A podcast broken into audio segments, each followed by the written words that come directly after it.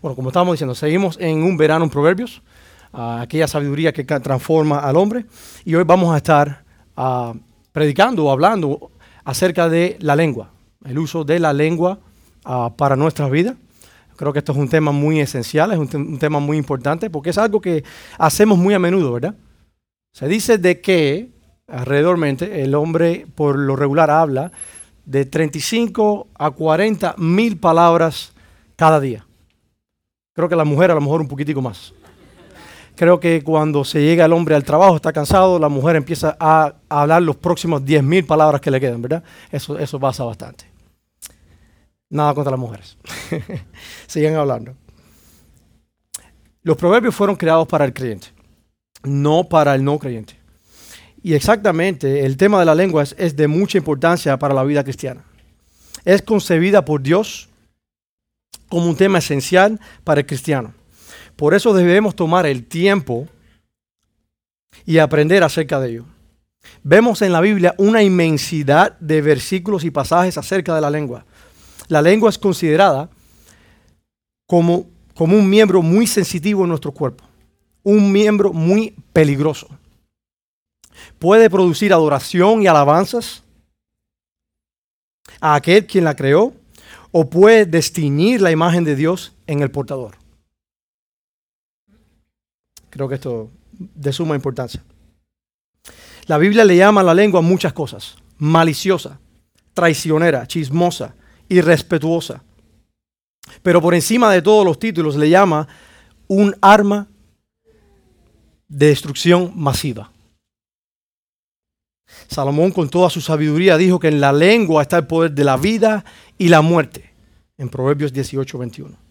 Si tal argumento es real, entonces hay una gran importancia en que nos enfoquemos en esta área de nuestras vidas. Es imperativo para el caminar cristiano. ¿No creen? Amén. Ah, no, sé, no sé ustedes, pero de todas las prácticas médicas, la que menos me gusta es el dentista. Desde chiquito, desde muchacho, nunca me gustaba ir al de- al dentista. Me lavaba la boca, pero nunca me tomaba el tiempo de usar el hilo dental. Era algo que para mí no, no hubo disciplina en mi vida.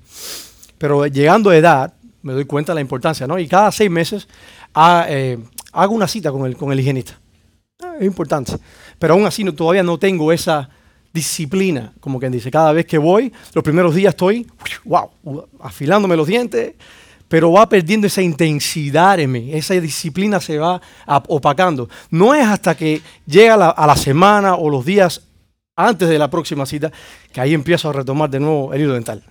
Quiero impresionar al higienista o quiero ocultar la culpabilidad en mí. Pero bueno, cuando llega la cita, esto me están trabajando los dientes.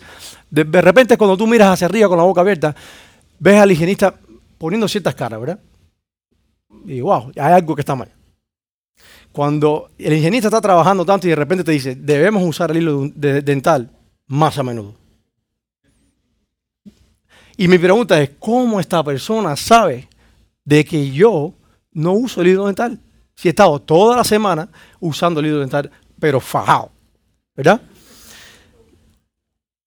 Es cierto de que cuando no usas el hilo dental, para aquellos que son dentistas o que saben más al respecto, en la separación de los dientes siempre van a, quedar ah, comida desgastada, eh, bacterias, y solamente esto puede ser curado o por el uso del hilo dental. Hay áreas que no, el cepillo no llega. Asimismo, esta para mí es la mejor ilustración que puedo dar acerca del poder de la boca. Porque la boca esconderá, ¿verdad? Y o va a revelar cosas que están escondidas dentro de nuestro corazón. No importa qué tan disciplinado tú eres o qué implementes o métodos implementes, siempre la lengua te va a descubrir. Siempre. En momentos de presión, en momentos malos en tu vida, siempre la lengua va a relucir quién eres. Lo más importante de esto es que la lengua no solo te va a revelar como persona, pero también te va a revelar como creyente. Recuerda, estos proverbios es para el creyente. Y esto es lo que queremos ver en esta mañana. Hablamos, eh, miren lo que dice la personificación de la sabiduría, que es Jesús mismo, en Lucas 6, 45. Vamos a, dice, el hombre bueno Vamos a, llegar a la parte a la parte B del si puedes pasar ah no ahí está, ahí está, ahí está. Dice, porque de la abundancia del corazón habla su boca. Wow. La lengua es aquella, aquel miembro que descubre el corazón del hombre. ¿Verdad? Vamos a abrir la, la palabra de Dios en el libro de Proverbios, al capítulo 4, versículo 24. Hoy vamos a estar tocando un solo versículo, un versículo poderoso, versículo que ha cambiado mi vida, que ha transformado mi corazón en muchas formas, que ha abierto mi mente a cosas que a lo mejor estaban escondidas en mi vida. Y espero que esta mañana, mi deseo es de que también haga lo mismo con cada uno de ustedes. Así dice Proverbios 4:24, la palabra de Dios, aparta de ti la boca perversa y aleja de ti los labios falsos. ¡Wow! ¿Qué, qué argumento aquí? Aquí mismo yo debería hacer, cerrar la Biblia e irme, porque aquí se ha dicho todo. Salomón le dice a su hijo, le urge, aparta de ti la boca perversa y aleja de ti los labios falsos. Algo de notar en este versículo es que es una sola oración, un solo versículo, pero dividido en dos partes. Si la partimos y podemos la segunda parte del versículo, la ponemos abajo del primero, está diciendo exactamente lo mismo. Le dice, aparte de ti la boca perversa y aleja de ti los labios falsos. La boca perversa y labios falsos, básicamente sinónimos con uno y el otro. Una boca perversa ah, y mentirosa definitivamente son una lengua maliciosa, engañosa, traicionera, prejuiciosa, una lengua que solo sabe quejarse, una lengua orgullosa. Son sinónimos. Todo esto sale de una lengua perversa y mentirosa. Salomón está resumiendo en estas dos palabras la corrupción de la lengua. Qué tan mala es la lengua. Pero la pregunta sigue en pie. ¿Por qué debemos apartarnos de tal lengua? Fíjense, ese es el contexto del versículo. Apártate de la lengua perversa y de labios mentirosos. la pregunta todavía sigue, ¿por qué hay tanto énfasis acerca de este tema? Debe ser importante ya que Salomón escribió 110 versículos solamente en este libro acerca de la lengua y el uso de ella. Se lo voy a poner en contexto. Hay 915 ah, versículos en, el libro de Proverbios. Si no me creen, cuéntenlo. Pero créanme que los hay. Estos son 12%.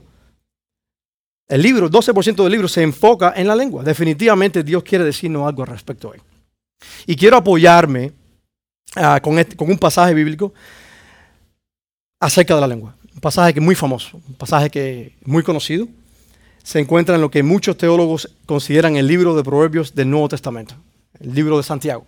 Si pueden eh, abrir sus Biblias, pasar a hojearlas un poquitico más a su derecha, unas cuantas páginas, a Santiago 3. Y hoy vamos a estar viendo el versículo 2 al versículo 8 para apoyarnos un poquito más.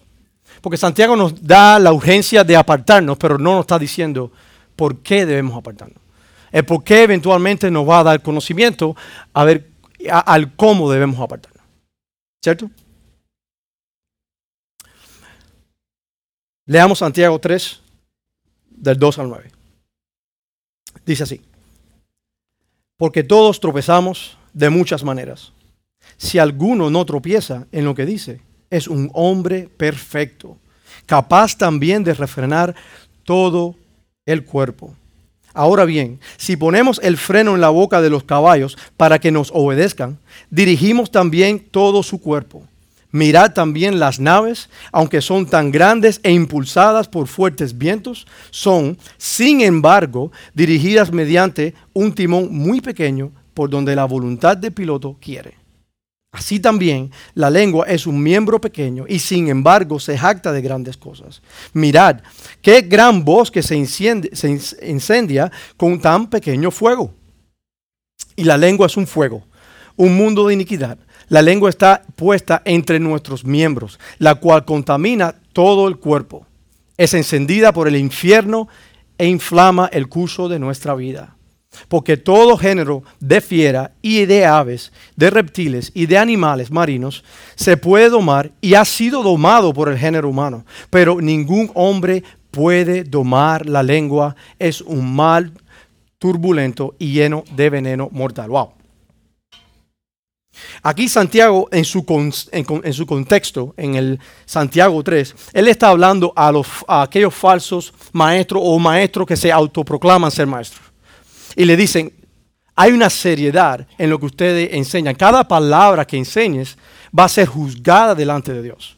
Es decir, cada palabra tiene importancia, tiene significado. Pero cada cristiano tiene esa responsabilidad de enseñar la palabra de Dios, ¿verdad? De evangelizar, de enseñarla, de leerla. No solamente Israel, no solamente Access o Pastor Roger. Tenemos esa responsabilidad. Y algún día vamos a ser juzgados o vamos, se nos va bien, vamos a pedir cuenta por cada palabra que demos. ¿Verdad? Fíjense en el versículo 2. Mira esta respuesta. Porque todos tropezamos de muchas maneras. Si alguno no tropieza en lo que dice, es un hombre perfecto, capaz también de refrenar todo su cuerpo. Wow. Aquí Santiago está argumentando lo obvio. Todos somos pecadores. Esto lo vemos en Romano 1. Todos somos criaturas falibles que en muchas formas y diferentes grados pecamos. Pero continúa diciendo, si alguno no tropieza en lo que dice, es un hombre perfecto. y aquí quiero parar. Porque suena como que, wow, si controlo mi lengua, soy perfecto. Entonces, Pablo es perfecto. No, no quiere decir eso. La palabra perfecto en el griego es teleios, así se traduce. Y no, no tiene nada que ver con la perfección o la glorificación de la persona, tiene que ver con la madurez del cristiano. So, Pablo lo que está diciendo aquí, si tú eres un cristiano y puedes controlar tu lengua, eres un cristiano maduro en la fe. Creo que esto es un, punto grande como cristiano de observar y medirnos delante de la palabra de Dios. Como cristiano, debo poner a prueba mi lengua. Es decir, ¿cómo estoy yo en esta área?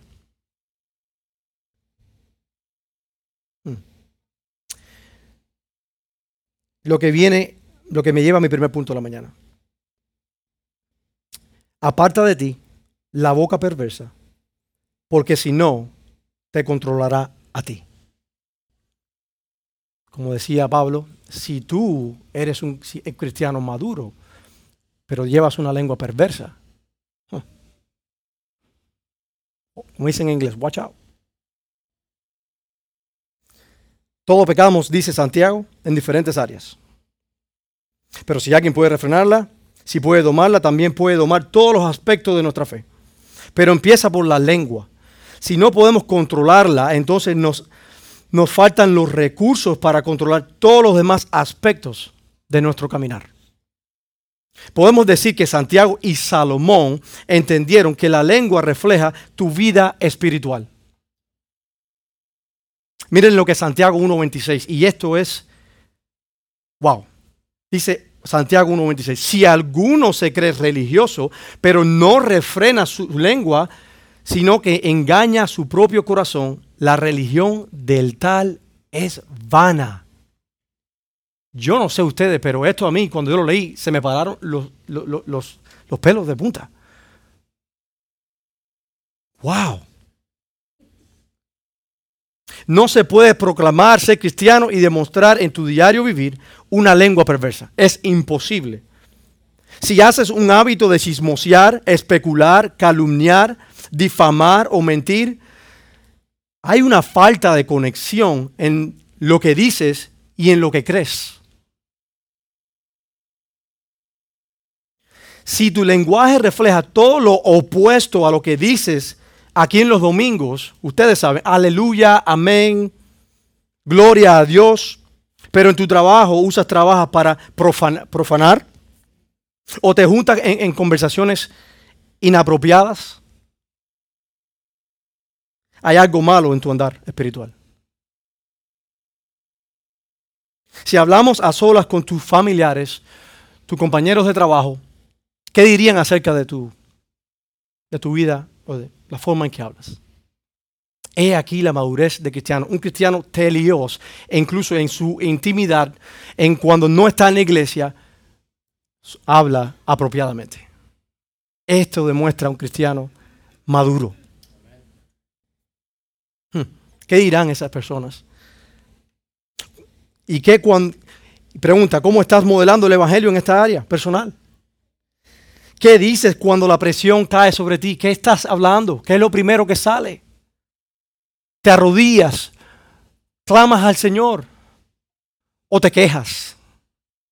Esto dice mucho de tu corazón y de la fe que has puesto en aquel que todo provee y que todo da.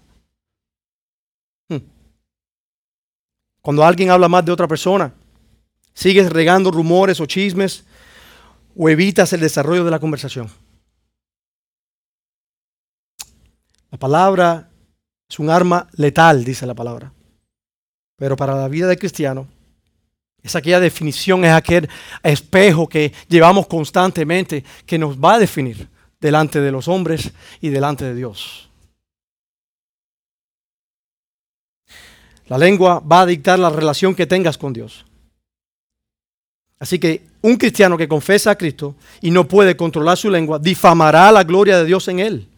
¿Sabías que tú eres portador de la gloria de Cristo en ti? Hmm.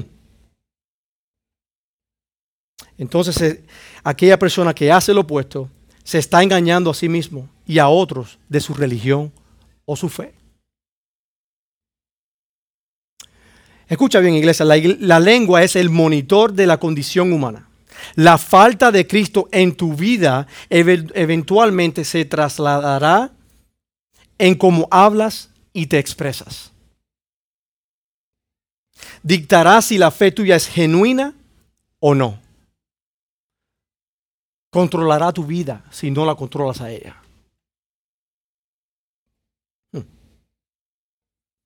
Un cristiano maduro, un cristiano telios, amará más la gloria de Dios de lo que la carne ama a la lengua perversa.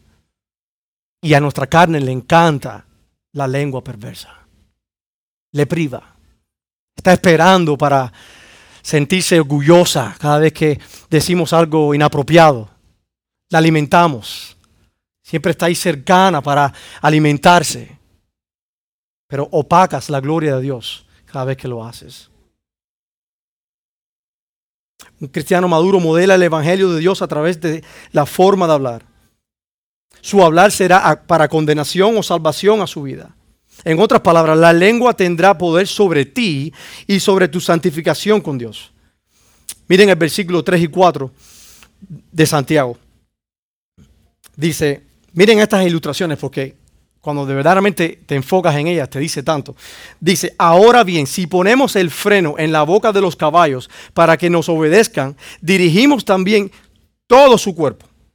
Mirad también las naves, aunque son tan grandes e impulsadas por fuertes vientos, son sin embargo dirigidas mediante un timón pequeño, por donde la voluntad del piloto quiere. Estas son ilustraciones poderosas. Primero Santiago nos describe un animal poderoso, es como el caballo. El caballo eh, pesa alrededor de 800 a 2200 libras. Es decir, un animal que es 11 veces más pesado que un ser humano, más fuerte. Es capaz de, derrumbarnos si quisiera, pero si controlamos el área más sensible del caballo, nosotros tenemos el poder de él. ¿Se han puesto a pensar en eso? ¿Cuántos de ustedes han montado a caballo? Solamente con el girón de la soga, el caballo te obedece. Pero Santiago lo magnifica aún mucho más. En el versículo 4, con los botes. Si Santiago estuviese vivo hoy y viera la magnitud de los botes de hoy, los cruceros, y viera el timón tan pequeño, yo creo que le hubiese dado un énfasis mucho más grande a este, este versículo. Así también es la vida del ser humano, controlada por la lengua. Las mayores guerras se han, se han formado por la lengua, por un decir. Los grandes argumentos empiezan siempre por la lengua, por ofensas. Santiago lo que quiere decirnos con estas ilustraciones son que cosas más fuertes y más grandes que nosotros son dirigidos y controlados por sus miembros más pequeños. Imagínense nosotros que somos tan débiles y tan falibles. Creemos tener el control de dominio de nuestras propias vidas y más nos actamos diciendo que tenemos el control de la lengua, pero la lengua es engañosa. La lengua controlará perdón, toda tu vida. Miren lo que dijo el pastor Ken Hughes. La prueba verdadera de la espiritualidad de un hombre no es su habilidad para hablar, como solemos pensar, sino su habilidad para refrenar su lengua. Y si esto no les basta, miren lo que dijo Jesús mismo en Mateo 12:37 porque, tus, porque por tus palabras serás justificado y por tus palabras serás condenado. Y aquí se encuentra el poder de la lengua que habla Salomón, de, de la vida y la muerte, lo que proclamas o dejas de proclamar. Y quiero dejar claro que en Mateo 12 Jesús no está contradiciendo nuestro argumento de fe o nuestro artículo de fe. Porque puede, se puede decir, bueno, Dairo, ¿se trata de fe en Jesús o se trata de las cosas que yo digo? En ningún momento Jesús contradice. Aquí lo que está diciendo Jesús es que la fe en Él es suficiente, pero la lengua es la que proclama esa fe para vida o para muerte. Es imposible decir que eres cristiano y difamar, chismosear, y hablar cosas perversas. Salomón le advierte a su hijo que se aparte de una lengua perversa, porque sabe que lo controlaría. De todos los mandamientos y proverbios que Salomón le ofrece a su hijo, el apartarse de la lengua debería ser haber estado primero en su lista. Quieren ver cómo Roboam, su hijo, cae. Vayan a Primera de Reyes, capítulo 12, 7. Bueno, va a estar en la pantalla.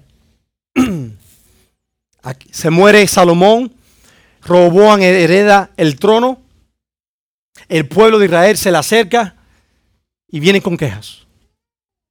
rey joven, sin sabiduría, y el rey no se aprovecha. Le dice, oye, ¿sabes qué, Roboam? Tu padre nos llevaba con látigos. La carga de él era dura. ¿Qué vas a hacer tú? ¿Cuáles son tus intenciones? Roboam hace al principio lo que parece ser sabio. Él coge y ah, llama a los siervos y a los ancianos que le ofrecían sabiduría a Salomón y le pide, le pide consejería. Y esto es lo que dicen ellos y está en el versículo 7. Y ellos respondieron diciendo, si hoy te haces servidor de este pueblo y le sirves y le concedes su petición y le dices buenas palabras, entonces ellos serán tu siervo para siempre. Roboam escucha lo opuesto que quería oír. Va en busca ahora de consejos de sus mejores amigos, los jóvenes. Y en el versículo 10 vemos la respuesta que finalmente Roboam le da al pueblo de Israel. Que dice así, así les hablarás, le dicen él, ellos. Mi dedo meñique es más grueso que los lomos de mi padre. Por cuanto mi padre os cargó con un pesado yugo, yo añadiré a vuestro yugo. Mi padre os castigó con látigos, pero yo os castigaré con escorpiones. ¡Wow! ¡Qué orgullo! Qué orgullo. Es triste decir que eventualmente el reino de Roboam acabó deprisa. Y el reino de Israel fue dividido. Y esto es exactamente lo que Salomón le advertía a su hijo. Apártate de una lengua perversa porque dictará el resto de tu vida. Punto número dos de esta mañana dice así aparta de ti la boca perversa, porque si no, será de tropiezo para otros. Roboam no solamente afectó el curso de la vida de él, sino también afectó el curso de la vida la estabilidad de Israel. Salomón le dio 40 años de paz a Israel, algo que el hijo no pudo hacer porque no utilizó las palabras correctas para hablar al pueblo. Eventualmente el reino de Israel se dividió, debilitando la espiritualidad de Israel, debilitando su poder militar y sus recursos.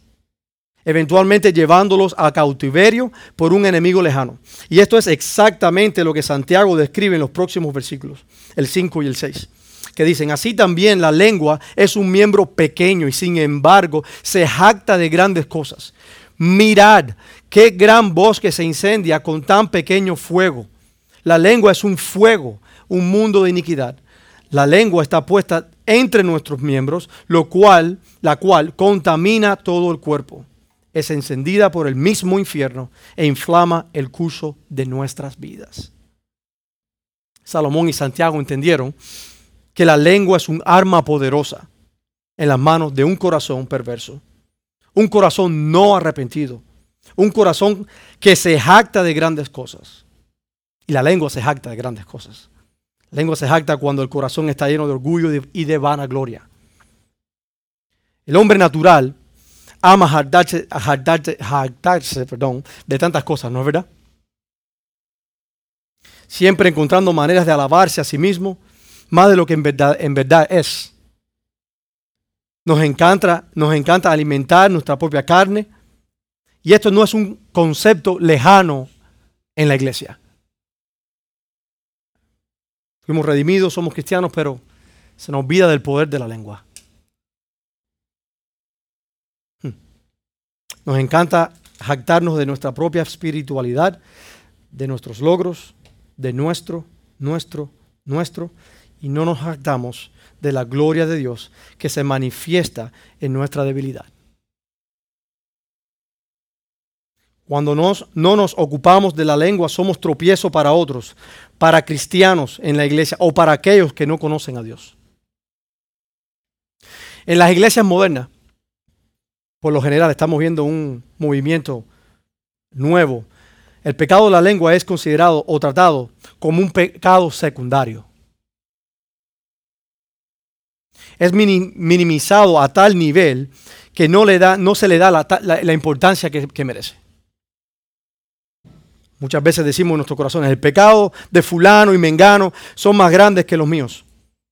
Yo peco cada rato con la lengua, pero no es tan malo. No afecto tanto a... No hay tanto efecto en ello, ¿verdad?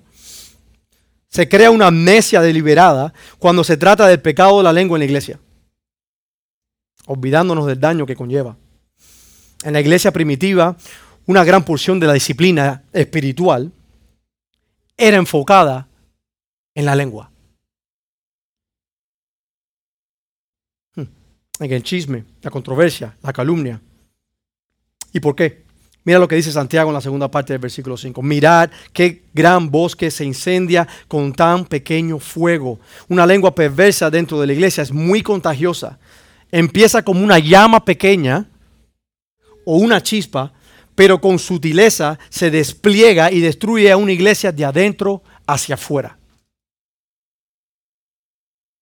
Proverbios 16, 28, Salomón nos dice, el hombre perverso provoca contiendas y el chisme y el chismoso separa los mejores amigos. ¿Qué mejores amigos que la, que la familia de Cristo?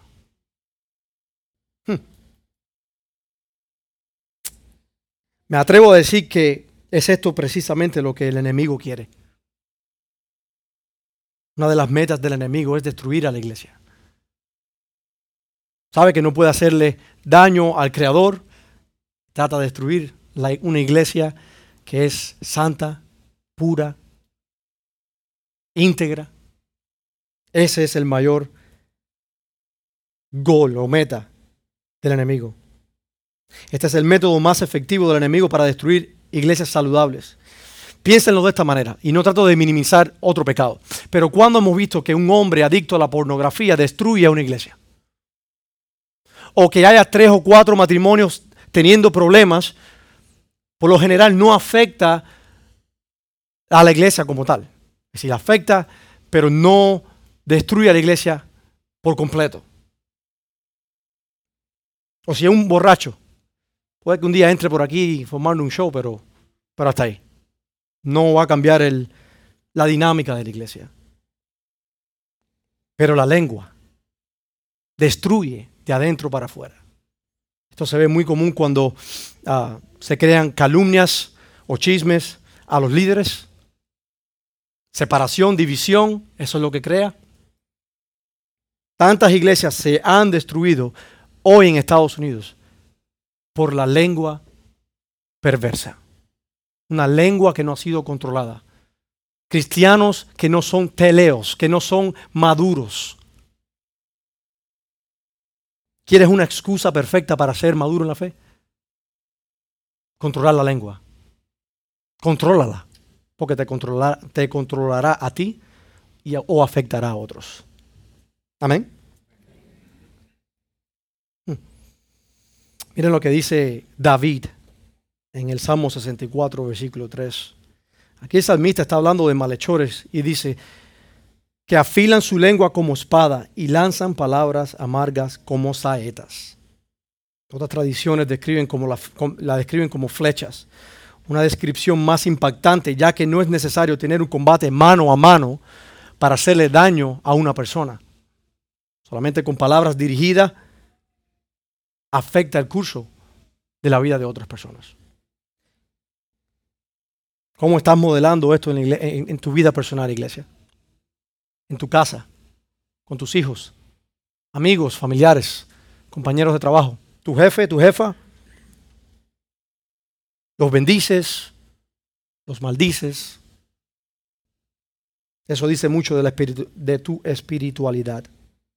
Efesios, Efesios 4, 29 dice, aquí dice Pablo, no salga de vuestra boca ninguna palabra mala, sino solo la que sea buena para edificación, según la necesidad del momento, para que imparta gracia a los que escuchan. Wow. ¿Cómo estás reflejando esto en tu vida? ¿Qué es lo que sale de tu boca? La lengua perversa es traicionera y manchará tu reputación y tu testimonio si no te apartas de ella. Te definirá como un hijo de Dios o como un impostor, llevando a algunos al evangelio de salvación o a la perdición. Miren el versículo 6. Y la lengua es un fuego, un mundo de iniquidad. La lengua está puesta entre nuestros miembros, la cual contamina todo el cuerpo. Es encendida por el infierno e inflama el curso de nuestra vida. Santiago llama la lengua perversa ese fuego, esa llama que manchará todo tu cuerpo, todas tus acciones, todos tus pensamientos, ya que salen a la luz. Déjeme decirle que la razón por la que personas no vienen a Cristo no es por la falta de información acerca de Cristo, es por el comportamiento de los cristianos, cómo actuamos, de cómo hablamos la forma incluso como evangelizamos. A veces pensamos que evangelizar es pararnos en una esquina y con un folleto. Sí, todo eso tiene su lugar y es bueno. Pero la mejor forma que evangelizamos es en momentos seculares, nuestros trabajos, familias que no conocen a Cristo. ¿Qué escuchan ellos cuando hablamos? ¿Qué palabra de edificación estás dando?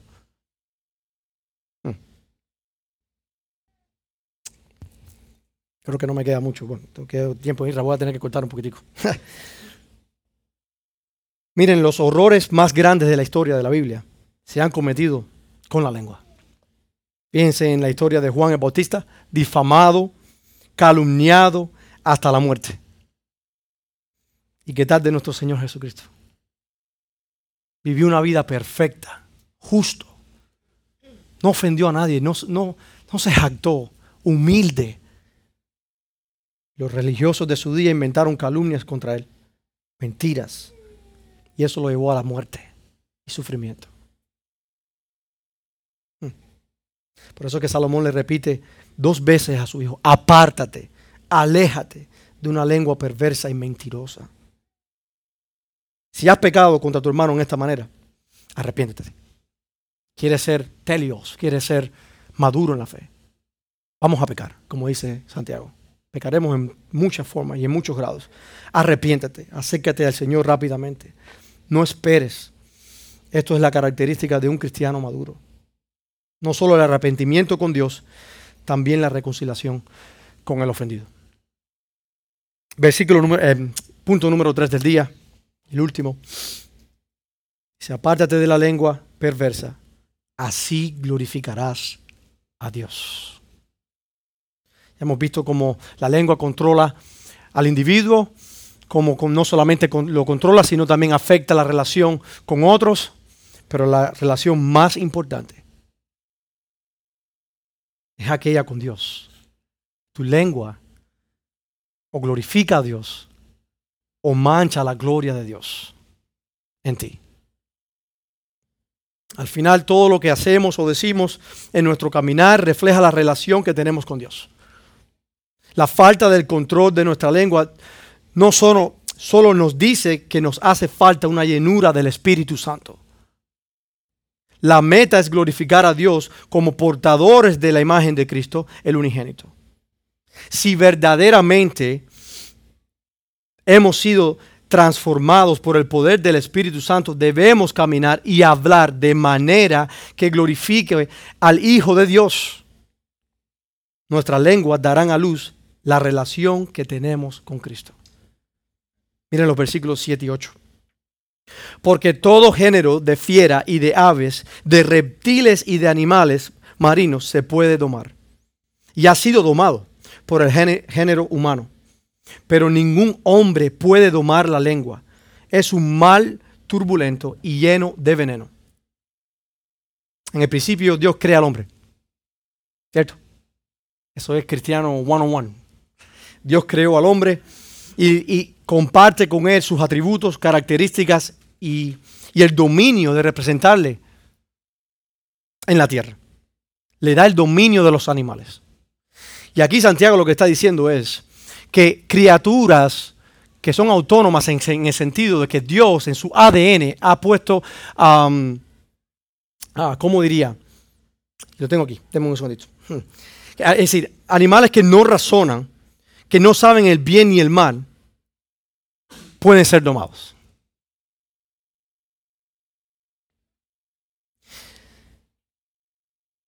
No solo puedes domar a este miembro tan venenoso, la lengua, con la ayuda de Dios. Esto es lo que quiere decir Santiago. Son animales que no piensan, que no razonan. Nosotros tenemos la habilidad de poder domarlos, pero en nuestra lengua no podemos. Aquí Santiago lo que quiere decir es, oye, hay una dependencia de Dios. Hay una dependencia de Dios constante si quieres controlar la lengua. Afuera de Dios no puedes hacerlo. En el versículo 2, Santiago dice, el hombre, el hombre perfecto controla la lengua. Pero ahora me, me está diciendo que el hombre no puede controlar la lengua. No hay contradicción ninguna. El hombre perfecto, el hombre telios, controla la lengua porque está sumergido, está, está humillado a la presencia de Dios. Es aquel que busca la presencia de Dios constantemente en su vida. Y aquí está la relación del cristiano con Dios. Hmm. Dice Zacarías 4:6 que no se trata del poder de nosotros. Dice, no por el poder ni por la fuerza, sino por mi espíritu, dice el Señor de los ejércitos. No hay de otra forma que podamos controlar tan, un miembro tan venenoso como la lengua. Fíjense que la lengua está ah, entre dos paredes ah, mojadas qué tan rápido es que la lengua se dispare sola. A veces, no es cierto, a veces decimos cosas sin pensarla. Es venenosa. Santiago y Salomón entendieron que apartándose de una lengua perversa significa someterse bajo la autoridad de Dios y su palabra, así dándole gloria en todo lo que hacemos y decimos. David, el padre de Salomón, entendió esto, entendió la gravedad de apartarse de la lengua perversa. Miren el Salmo 141, 3. Señor, pon guarda a mi boca, vigila la puerta de mis labios. Y no solo eso, sino que entendió el propósito de la lengua. Salmo 71, 8 dice, llena esta mi boca de tus alabanzas y de tu gloria todo el día. Ese es el propósito de la lengua. No de hablar lo que queramos, sino elegir las palabras justas, fijas, apuntando siempre verticalmente al Hijo de Dios. Esto es lo que vamos a hacer en una eternidad.